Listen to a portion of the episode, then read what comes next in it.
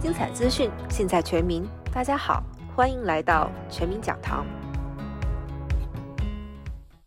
今天我们很高兴邀请到了专业理财规划师 Mary，和我们一起分享指数型寿险，上有封顶，下有保底，这就意味着保单现金值一定不会赔吗？那么多公司不卖 Whole Life，他去卖什么了？就去卖了指数型的 Index Universal Life 这种指数型的保单。现在在二零二二年，全美国至少有五十二家公司都在卖指数型的保单。刚刚我们说卖 Whole Life 的保单还有多少？不到十家。保险公司最喜欢卖这种指数型的保单，因为 IUL 的设计就是它可以让风险从保险公司都转嫁到投保人身上，并且它非常的好卖，佣金又高，然后话术又好讲，非常好销售出去。那 IUL 是怎么一步步发展起来的呢？首先，我们看一下1980年代，那时候 IUL 的前身叫做灵活型保单 Universal Life，它的现金值就是用利息来决定的。这个保单很受欢迎，因为1980年代的时候，美国的利息高达百分之十八。可是呢，后来的四十年，利息越降越低，降到今天已经在升息的状况了，还是二点五个 percent。所以那个年代呢，大家就会想说，哎。这个灵活性保单是一个不错的选择，那但是呢，到了九零年代的时候，这个利息已经没有办法再满足这么多的投保人的需求了。保险公司发明了一个它的进化版的一个保单，叫做 VUL 投资型保单，它的现金只有你投资的共同基金，就是 mutual fund 来决定。那个年代买股票要买什么类型的股票，一定是大赚。没错，科技股。dot com。平均每年的回报率达到二十多个 percent，可是呢，一旦你把保险和这个共同基金 mutual fund 绑在一起的话，就看你能承受住多少次市场的大跌。所以呢，当第一次市场大跌来的时候，道琼斯的指数从一万一千点跌到了七千五百点。到零八年的金融危机一来，一下子跌到了六千六百点。那这时候，你明明当时预估的只用付十年保费就好了，结果呢搞半天付了二十年还在缴保费，所以这个就是 VOL 最大的风险，它的下跌是无限的。那保险公司也很聪明啊，VUL 下跌无限，我总要有个新的产品让投保人更加相信我。这个就是两千年代。科技泡沫之后最受欢迎的保单，指数型的 IUL 保单，它什么时候出来？一九九七年，由 Transamerica 这家公司率先推出的。它最大的特点就是它的现金值不再直接投资到 mutual fund 里面了。这一次呢，保险公司收了你的钱，就把保费投资到他想投资的地方，然后他每年根据指数的回报给你一些获利。那它最大的特点和 VOL 不一样，就是它可以保底。你如果在市场大跌的时候，你的保单仍然是零回报，是零 percent，听起来有没有觉得很好？要记住啊，保底和保本是不一样的。为什么呢？指数型的 IUL 保单，它都是假设七个 percent 的复利成长。其实呢，这个假设是不成立的。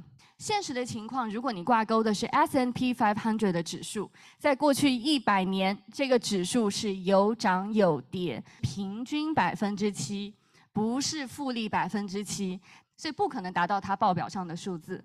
接下来我们还要看的第二个就是，你以为你的保费是真的拿进去投资指数了，但实际上不是。保险公司它是参考指数来计算要给你多少利息，用一个叫做年度点对点 （point to point） 的方法来计算。假设你是今年一月一号买了一个保单，看当时的 S N P 500它的指数是多少，然后我们再来看第二年你的保单一月一号的那一天指数又到了多少。如果是涨，那它就给你正回报；如果是跌，它就给你保底。但这个的风险在哪里呢？假设你运气非常不好，我们以二零一九年来举个例子，那一年的这个 S N P 500涨了二十多个 percent。可是呢，这一个人呢，他是在三月二十号买的保单，在二零一九年三月二十号这一天，S N P 500的指数是两千八百点。那到第二年，我们要点对点了。二零二零年的三月二十号，因为新冠疫情的爆发，股市大跌，所以在那一天，它的指数已经跌到了两千五百点。因此呢，这张保单那一年的回报非但达不到二零一九年真实的二十多个 percent，它还是一个零回报。因为有保底。那保险公司也设计了，他说上有封顶十个 percent，下有保底零 percent。上有封顶的意思是说，即使你的指数涨了二十多个 percent，但是你的封顶是十个 percent，你的回报也只能拿到十个 percent。那如果是在保底的情况下呢？即使是保底零回报，扣除成本费用之后，你还是负成长。因此不能达到保本的效果。保险公司随时有权利下跌你的保单的封顶。刚开始封顶呢，可能会告诉你百分之十四，后来就越来越低，到现在只有七点五的封顶了。保险成本是每个月都要从你的现金值里面去扣除的，它不会跟着市场说不好我就不扣。而且一旦你的保单的现金值被它扣到零的时候，保单就会面临失效 lapse。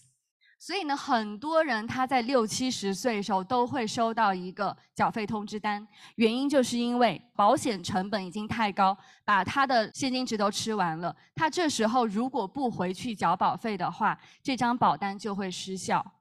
好，那因为呢，这个 IUL 有那么多的问题，所以其实这几年关于 IUL 的这个诉讼一直都不胜枚举。举个例子好了，像 Transamerica，它最早推出 IUL 的这种保险，它也是最早被提上法庭的，所以它花了一亿九千五百万的美金才和解了这个诉讼。然后另外呢，还有 John Hancock 这家公司，为了和解，他也付出了九千多万美金。然后另外像 Pack Life 这几年已经有太多太多的诉讼了，现在都还在进行中。那未来 IUL 这种保险是否会引起保险的海啸呢？我们静观其变好了。那所以呢，请大家在买保单的时候一定要睁大眼睛，不管你买的是 UL、VUL 还是 IUL，必须要加上 Guarantee 的保证条款，保证缴费年限，然后保证寿险理赔。感谢大家的收听，全民讲堂将持续为您提供最精彩的资讯。如果你喜欢我们的节目，可以在喜马拉雅、苹果播客、Vocal Media、YouTube、微信和 Line 上关注并订阅全民讲堂。我们下期再见。